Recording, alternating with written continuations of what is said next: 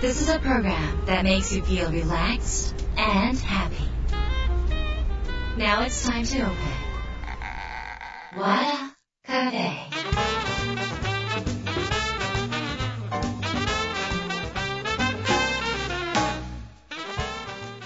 和田カフェのオーナー和田博美です。やる気満々の人もちょっと明日憂鬱な人も明日笑っていけるよ。今夜もワクワクお届けします。改めましてこんばんは和田博美です。さて今週はゲストをお迎えしております。コミュニティクリエイター久喜田博常さんです、えー、久喜田さんとはえクラブハウスでお会いして、えーそれからあの私のねワクワク要点ツアー広島まで来てくださったんですよね、そういう出会いから一緒にお寿司に広島で行ったりとかして、その後なんか一緒に神社まで行って、で久喜田さんのことは知らなかったんだけど、すごい面白い人物だということが発覚したわけですね、それでまあぜひあの、えー今、クラブハウスでもね本を売らない本屋さんというお部屋であのもう本当に読書家であの著作もある方なんですが、なんとこの30年間で6000冊。これ6000冊ってどれぐらい？積み上げると1冊が2センチだとしたら6000冊は120メートルだそうですね。結構久喜田さんの家がこれどうなってるかがちょっと怖いですよね。120メートル積み上げられる倉庫があるのか、えー恐ろしい部屋になってるんじゃないでしょうか。ということでですねあの久喜田さんに今日は、えー本の話を思う存分していただきたいと思います。で私、あのー知らなかったんですが実はダンサーというか社交ダンスの先生なんですよ、超かっこいいでしょ？社交ダンスの先生が読書会されてるんですよ、まあ本当になんていうか、あのこの高尚な感じしますよね、この品の良さみたいな、いいですか、社交ダンスと読書ですよ、もう皆さんこれ聞いただけでどんな品のいい方が出てくるんじゃないかって思われてると思うんですが、えー今日はですねその、えー読書の秋ということで皆さん本が読みたくなる話を、えー今日はですね、えー、久喜田さんことクッキーからお聞きしたいと思います。和田博美の和田カフェどうぞ最後まで楽しんでいってください。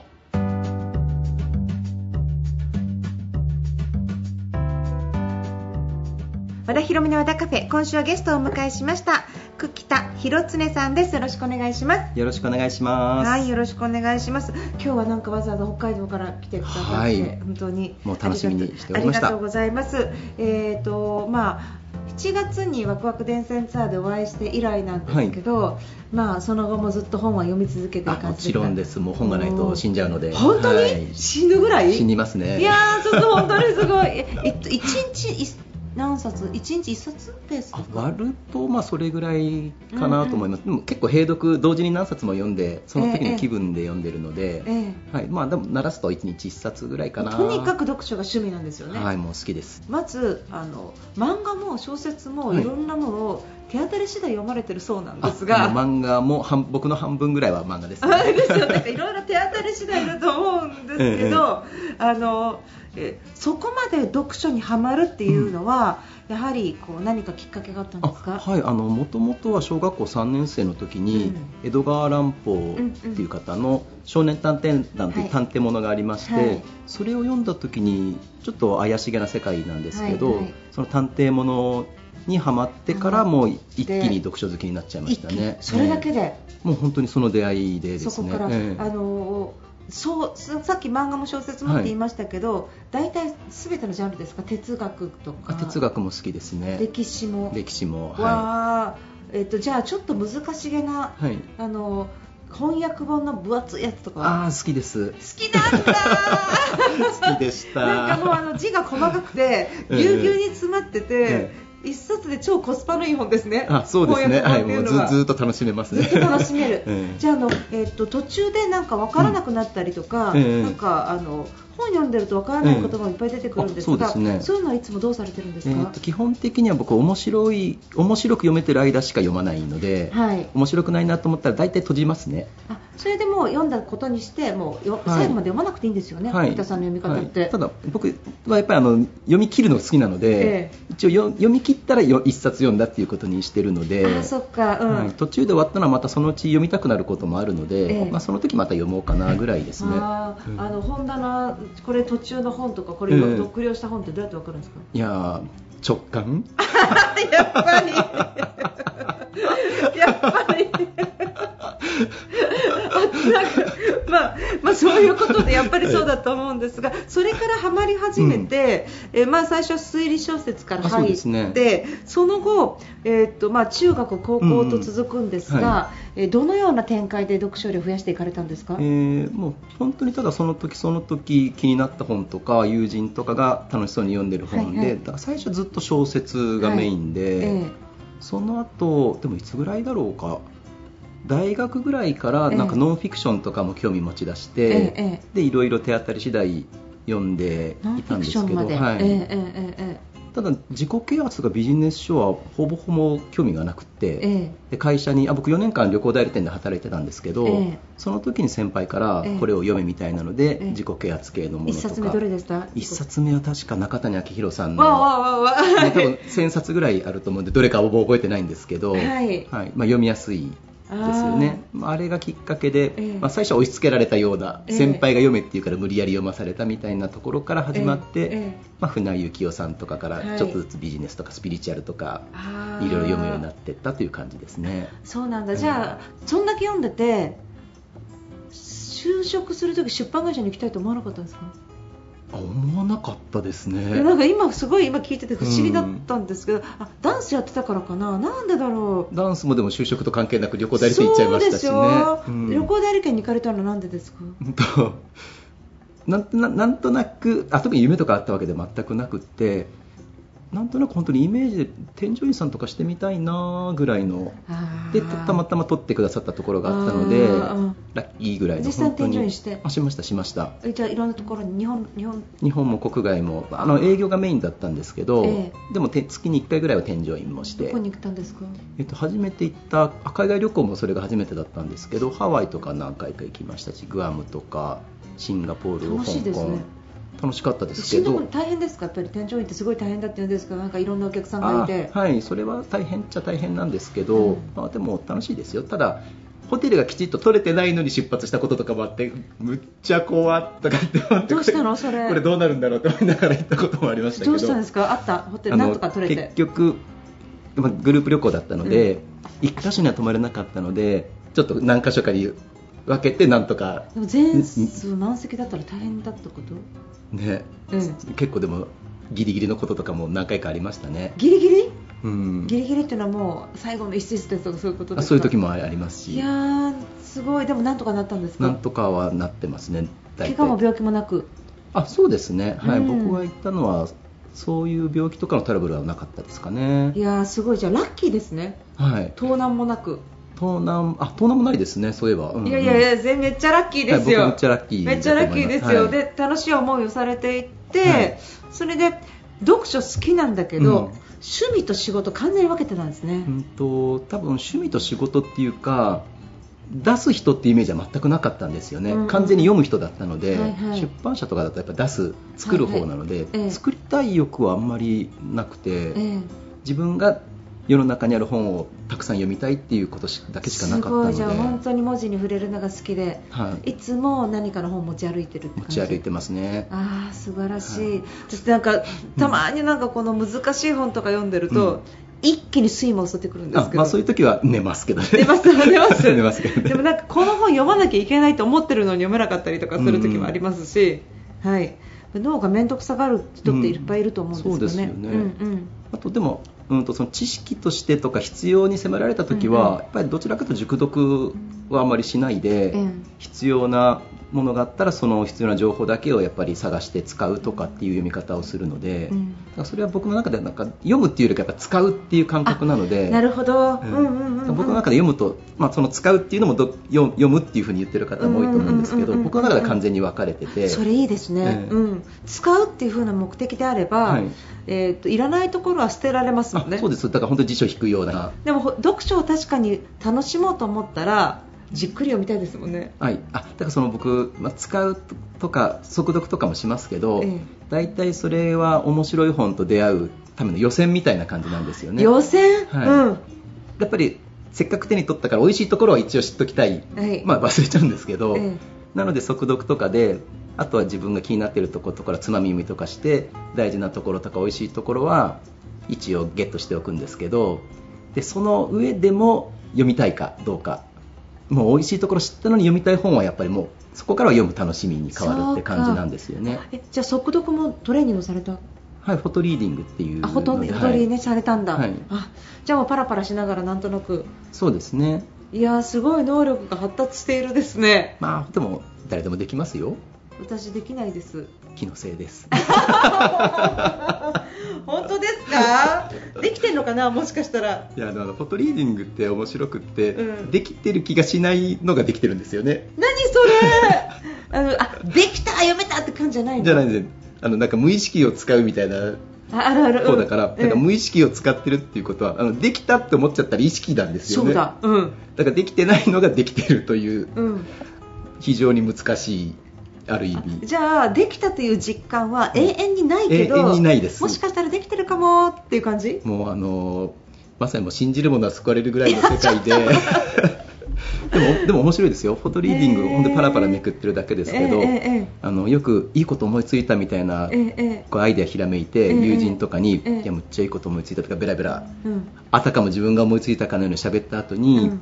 僕フォトリーディングでパラパラめくっただけで積んでる本とかもたくさんあるので、うんじゃあちょっと久しぶりにっていうかようやくこれちゃんと読もうかなと思って読んでみたら、う僕が自分の思いつきだと思って話してたことが普通に書いてることとかむちゃくちゃありますかあーそっか。らだからまあ読めてるんでしょうね。読めてる、うん。うんそっか。要は脳の中でうん。10冊も20冊もがリンクされて、うん一つの情報に変わるんですよね、あ脳の中で。そうでね。だから、うん。大量に読書してる人ってやっぱりすごい言葉知ってるし頭いいですもんね、うんうんうん。やっぱりそれはね全然違うと思います。あ本当ですか、うん、全然違うっていうかだからあのその本読んだ後って、どの本にあの情報が書いてあったかが分かんなくなる。あ全然わかんないですね。全然分かんなくなる、るじゃないですか、後で調べようにも、うん。どうしようもないうん。ない。わかります。わかります。どうしようももないけど、脳の中にはパズルのピースは1個残るから、うん。うん違う絵を他の本からの情報でこう完成させるような気がするんですね。だからまあだから大量に読んでる人はそのピースがすごく多いので、うん。ありとあらゆる絵を作れるようになるのかなって思ってて、クッキーも頭の中でそういう風にしてるのかなと思って、そうですね。うん、ぱり読んでてあこれこれでなんか今までのがつながったみたいな感じはよくありますね。あーやっぱりそっか、やっぱりじゃあじゃあ例えばそのクッキーが映画を見るとき、うん。と本を読むときは何か違う感覚あります、ああどうだろう。映画も見てて面白いでしょ、うん面白いですね、うんうん。ほでも僕はほぼほぼ同じかもしれないですね。特に物語っていう部分では、うんうんうん。っていうか逆に、うん、と読書小説とか物語を読んでる時があの絶好調の時は、うん。もうほぼほぼ脳内で画像が再生される感じなので、うん。だから逆に読書してるのが映画見てるようなああそ感じ。っかあ、うん。じゃあ右脳でもう想像しながらですそうです。ね読むっていう感じはい、だからもうそうなるとほぼほぼ脳内でイイメージ変換しているので絵がずっともう動画が流れててすごいむっちゃ早くめくってきますけど、うん。ふと冷静になってあれ全然文字読んでなかったと思って、うん。改めて読み始めるとなんか一気につまんなくなっちゃったりとかありますよね。えそれは小説ですか？何です？か小説ですねあ大体。小説の時に映像です。なんか自分の頭が先に進んでいて。あそうそうもう手が追いつかないみたいな。それ意味わかんない。物語はここにあるのに物語を自分の脳内でくっつけてるってことですか、たどうなんでしょうね、うん。うん。でも物語合ってるんですよね、まあ合ってると思います、うん。あー展開も読めちゃうってことかな。どうなんだろう、まあそのめまあ、めくっだからむっちゃ早くねそれこそ速読並みにめくっていきますけどでも、うん多分物語はちゃんと終えてますよね、すごい。うんすごいです。調調子ゾゾーンに入ったら。ゾーンに入ったら私もそんな風になりたいです。なかなかそこまで私はちょっと本の世界ではたどり着けなくって私歴史ものとか読んでたら本当ダメなんですよ、うーうんん本当にあのー本当は勉強したいのに、うん。もう漢字で分かんないことがいっぱい出てくるとありますよね。もうストップストップですねもう歴史ものってうん。分からない名前が3つ出てきたらもう嫌になるじゃないですか大変です。これ誰だっけってなったらこっち調べない、うん。そういうのも全部やっぱり歴史もの得意ってことは歴史上の人物も頭入って読んでる感じですか？うんと割とわかいや分かんなくても放置して進んじゃうことの方が多くて。へでまあいっかみたいな。それでななのであ基本的にだからあの読んでればいい方なので。そうだ。そうだ。文字を追ってればいいんだ。そうなんですよ、ええ。だから分かんないのはとりあえず置いといてどんどん行って、でまた他の本とか読んであれそういえばこれこの人この間いたなみたいなので後からいろいろ保管さとにかくれてくるみた周りにいな前に進んでるんですね。読書は前に進んであーそっますねか。私みたいにこれ誰だっけって思うとか、うん。なんかこのわからない漢字とかがあると調べたくなるんですね、うんうんうんうん。で調べてルビとか打っちゃうから それはねやるとすごく遅くなるなって。でも特にやっぱり難しい本はね、ついついそうしちゃうので。だから難しい本苦手なんだなってちょっと思いました。でちょっとダメだこの話いっぱいいっぱい話聞きたいことがいっぱいあるんですけど、はい。本を売らない本屋さんってどんな活動されてるんですか、はい。まあ、基本的にはこのクラブハウスで始めた活動なんですけど、うん。まあ、皆さんに本を紹介していただくっていうただそれだけなんですけどうん。もともとはうん。僕やっぱり出版業界というか本屋さん大好きなので、うん。本屋さんを応援したいなっていうのはすごくあって、うん。で何もしてなかったんですけど、うん。うん何が応援になるんだろうと思った時に、まあ、やっぱり本が売れるのが一番応援だよねと、はい。で新刊以外にもこれまで出てきた本も売れたら本屋さん嬉しいよね。はい。っていうのがあってなんかそれができるかなと思った時に僕 Facebook でみんなで1万冊読めるかなっていう企画をずっと8年ぐらいやってるんですけどこれはただ読んだ本を参加者の皆さんがただ投稿するだけなんですけどやっぱこれ読むと買っちゃうんですよね。ああそっか。だからプロじゃなく、まあ、出版社でも著者さんでも編集者さんでもなく本屋さん書店員さんでもなく普通のただ読んでる人の紹介ってやっぱ買っちゃうんで、うんうんうんあこれクラブハウスでやったら面白いんじゃないかなと思って、うんうん。でみんなに皆さんにお好きな本とか紹介していただくというのをやるとやっぱりみんな買っちゃうので、うんはい。だいぶ本屋さんには貢献できたんじゃないのかな。すごい。多分むっちゃ売ったと思います。すごい。そして僕自身がむちゃくちゃか買わされて あれあそうか随分読みたくなりますもんね。僕だけが全部を聞いてるので多分僕が一番買ってると思いますけど。もう追いつかない？今。全然全然全然もう全然追いつかないとにかく買っておいてある買ってます積んでます積んでますあ積んでる積んでるあうんあもうそろそろその塔が崩壊するかもしれないぐらいもうね大変ですよでも本題すごいですね本題すごいですねあと手放す手放すって言っておきながら、まあ、大体手放せないいやーえ本当うんやっぱり読みたまた読みたいよなっていう。あ、うん。そうだからそもそも本と出会って外れ本があまりにもないので、うん。本当？はい。ええええええ。だからなかなか手放しがたい、はい、うん。じゃあえっ、と部屋どうしてるんですか？部屋は本で埋まってますね。寝るとこある？かろうじて。いやちょっと。作家の部屋じゃないんだから。編集の部屋じゃないんだから。すごいですもうこんなにね読書離れ読書離れって言われる中で、やはり本を読む価値って何ですよね？僕はやっぱりあのもし理想の自分とかがあるのであれば、はいうん。まあそれを橋渡ししてくれる、はい。まあ、いろいろあると思うんですけど、うんまあかなりいいツールの一つだと思いますけどね、まあ、もちろん趣味でただ楽しく読むだけでもいいですし、うん。ままあ、実際役に立つ、はい。うん、それが一番かなと僕は思いますけど。なんか全然うん。本一冊も読めない若者とかいるじゃないですか、うんうんうん。あれ読めないのはうん。なんでですかね、どうなんだ脳が鍛えられてない？それはあるかもしれない。あと答え今むっちゃ皆さんすぐ知りたいじゃないですか。そだからやっぱりこの1冊1時間とか2時間とかやっぱそのもやもやもやに耐えられない感じはすごくしますよね。うそうだわ。うんだって TikTok とか15秒ぐ15秒ですよ、うん15秒で答え知りたいって、っうん。ていうことはでも脳が劣化しませんか、いや劣化しそうな気はしますけどね、しそれしますね、うん。しますね。やっぱり本読みましょううん、読みましょうあの本当に。なんかね本っていろいろビジネス書とか、うん。あの小説とか漫画とか、うん。いろんなジャンルがあるんですけど、うん。まあたまにビジネス書しか読まない人とか、はいはい。文芸しか読まなくってっていう風にこうジャンル分けされてるのってどう思います、そうですね。僕の、まあ、コミュニティでいうと、はい。まあ、本好きのコミュニティあるんですけど完全に小説好きのグループと、ええ。まあ、自己啓発とか学び好きの、はい。好きなコミュニティって全く分かれてるんですよね、ええええ。で両方に所属してる人はもうむちゃくちゃ少なくって、ええ。やっぱりこの2つがどちらもやっぱりもう少し違うジャンルの本ね読んでほしいなって思って、い、ろいろチャレンジするんですけど今のところ全戦全敗みたいな、あそうなかなか乗り越えられないですね本当に？うん。なんかその来てる人の雰囲気とかタイプも似合ったものになるんですか？あやっぱりどんな感じですか？ざっくり違いますけど。ざっくり違う、えあの自己啓発系とかビジネス書好きな方とかはやっぱり前向きえはい。ですけどいや本当は辛いこともあるんじゃないの？そんな我慢しなくていいよみたいな。えっていうなんかあ本当にあのシンプルに元気な方はいいと思うんですけど、なんはい。はいええ。か無理してる感が漂ってくる感とかやっぱり感じますえし、え。あと逆に小説好きの方はそういう味わうとか、うん。そういう感性は素晴らしいんですけど、うん。やっぱりその日々の課題とか、はい。うん。なんかそういうのがあった時に割となんだろうな、まあ、いい意味でも悪い意味でも受け入れちゃうなんか変えようというエネルギーをお持ちの方はちょっと少なめな感印象はありますね。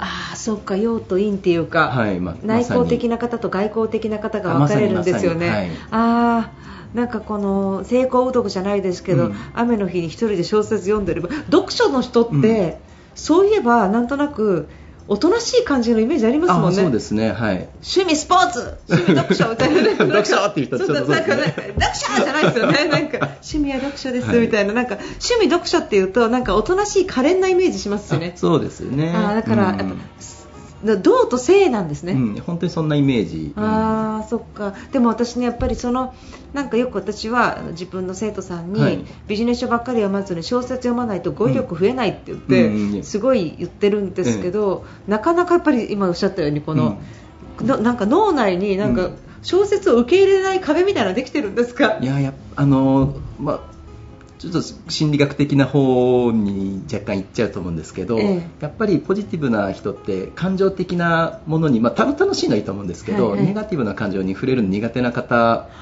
多いのでそうだ。うんうんうんうん。なんかもう少しもうまさに自分と向き合う気にならないと小説特に文学とかなかなか辛いですしね。辛いんじゃないかな。あとなんか結論見えないし。あそうですね。でなんか犯人分からないままとかもあるしあそうそうそう そのなんかの。僕も昔あの大学ぐらいでしょうかね。あの村上春樹。ええええ。ああどれ読んだの？そう。あとねあ結構何冊かチャレンジしたんですけど、えー、とダンスダンスダンあダンス部だったんで。ダンスダンス ダンスダンスダンスを読もうってええ。思って、まあ、あ何冊か読んだんですけどあれ伏線回収しないの？とかあれ5人殺されるって言ってるけどまだ3人しか死んでないのにもう終わっちゃうのとかもう中途半端すぎて え終了みたいな。そ終了。そうそうそうそう、うんうん。だから本当にそのもやっとしたえ感情の機微とか全く分かんなかったし、えええだから20年ぐらい経ってようやく、ええ。まあ、むっちゃ面白いって思うようになりましたけど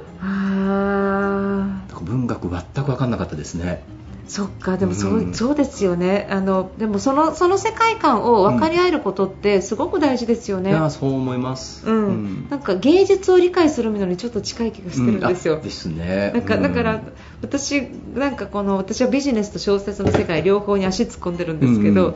小説家の仲間と喋ると、話の展開が違うんです。おー面白い、もうもう本当に話が、うん。なんだろうななんかそのゴール主義じゃないし、うんなんかこうネガティブなことも平気で言うし、うん悪口さえも言うし、うんあいつ嫌いとかも出てくるし もうすごい感情のうんトロがすごくあるんだけど、その人間性は非常に深い。でクッキーも本出されていて、はい。えー、と読者の方法自分を成長させる本の読み方これどういうきっかけで出すことになったんですか？あまあこれ話すのむっちゃ長くなっちゃうんですけど、あえー手短に。手短にそうですね尺があるので手短に、はい、手短に言うと、うん。あの知人が本を出したのを僕 YouTube で1分ぐらいで紹介したんですよね、ええ。それを見た出版社の編集長さんが、ええーとレビューありがとうございますっていう連絡をくださって、ええ。でそこで読書好きの話で盛り上がって、ええ。で僕がちょっと変わったワークショップ形式の、まあ、読まないで美味しいとこ取りする読書会の話をしたら思って楽しんでくださってでそれ書いてみないっておっしゃってくださったんですよね。えすごいです。そんな1回の YouTube で。はい。いやなんかすごいわらしべ長者みたいじゃないですか。あ本当に本当に、うんうん。うん。なのでしかもその友人となったのが、えー経営者のためのチベット仏教講座という謎の講座に参加しましてそこで出会ったので、えはい、そこでチベット仏教に興味を持ったのが本につながりました。えすごい。ちょっと興味の幅広くないですか？いやね何でもちょっと知りたすぎて。何でも知りたいですよね。何でも知りたいです。でもなんかやっぱり本をこれからこの出版業界どうなりますかね本のこれからって。なんいや面白くなると思うんですけど今だとあの出版業界ってやっぱり出す業界っていうニュアンスで、はい。僕の感覚だとやっぱ僕読者目線なので、うん。読者が仲間に入ってない感があるんですよ。あ出版って言われると。だからもうちょっとなんか読者も仲間に入れてほしいなっていうのがあって、うんうん。なのでもっとなんか読書業界とかっていうネーミングにしてほしいぐらいのなんかすごい。一緒になんかやってったら面白いことできそうな気はしてるんですけどね。それが具体的には思いつきまえー、つかなんかないですけど、一緒にやりましょうか。あもちろんぜひぜひ、はい。えー最後にこれから本読みたいなと思ってる方に、この読書の方法からね、はい。えー、と本ってこんな風に読んだらいいよっていうコツポイント3つ教えてください。はい、3つですか、うん、とまず1つはやっぱり知りたいことが明確だといいですよね、これを知りたいっていうことがあると、ピンポイントで自分の知りたいことを知れるので、はい。まあ、あとは、まあ、無理せずに、はい。面白いところだけ面白いとこだけ読んだらいいと思います、はい。そして、えー途中でページを閉じても著者さんに失礼だと思わないで気軽に閉じてまた読みたくなったら読んでいただけたらいいんじゃないかなと思います、はい。あのぜひあの本をこれから読んでみたいもしくは本のことをもっと好きになりたいもっともっと知識を増やしたいもしくは、えーっと自分の人生豊かにしたいと思われている方はぜひですねクッキーの読書会行ってみてください。じゃあ、えーっとクッキーさん本当にどうも。今日はなんか私ベラベラ喋ってなってましたけど喋りました？ちゃんと。喋りました喋りました。ありがとうございます。じゃああの今日はどうもありがとうございあました。りがとうございました、はい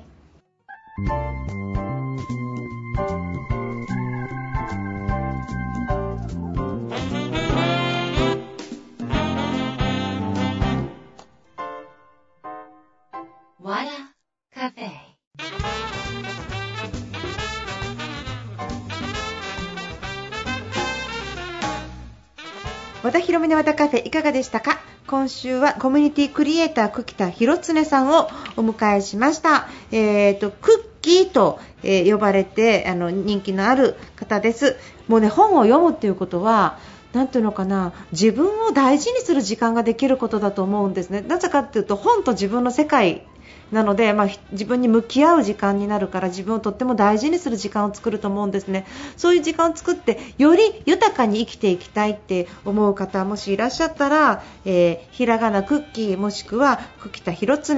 クッキー田はねえっ、とね久しいに木で田んぼの田。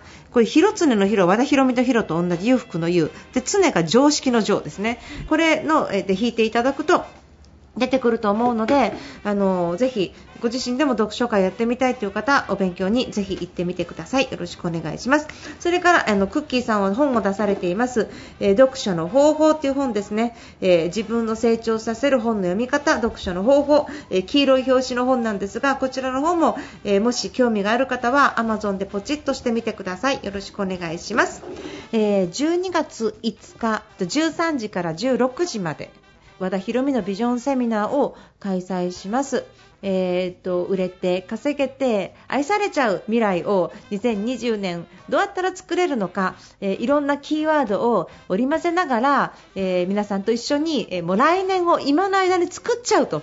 これね、もう今の間に準備して作っちゃったら来年全然違う。今年どんな風に生きたかっていうと、あーこれはできなかった、あれできなかったって後悔もいっぱいあると思うんですよ。やっぱり考えててそのままストップされちゃった。で、あっという間に1年間過ぎたでしょ。2022年どんな風に生きるかによって、これコロナが明けてからね、やっぱり、やっぱすごく変わってくるので、私としてはこのいうセミナーは今回初めてなんですけど、やっぱり2022年、えー結構大事な年になるって自分でも確信をしているのでぜひ、えー皆さんと一緒に2022年をね作れればと思っています、えーメルマガもしくは、えーっと和田博美ホームページ株式会社ひろわのホームページトップバナーより、えっと詳細ご覧になっていただければと思います。よろしくお願いします。えー、とこちらの番組なんですが、えー、とポッドキャスト iTunes で和田博美で検索していただくといつでもどこでも聞けます。それから Spotify をねスマホにダウンロードされている方は Spotify でも、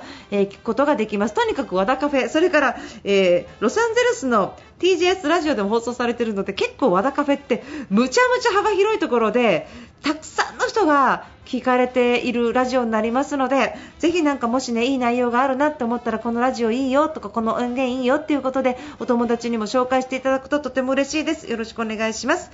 えということで和田ヒロの和田カフェ今夜この辺りで閉店です。皆さんにとって来週も素敵な1週間になりますように。お相手は和田ヒロでした。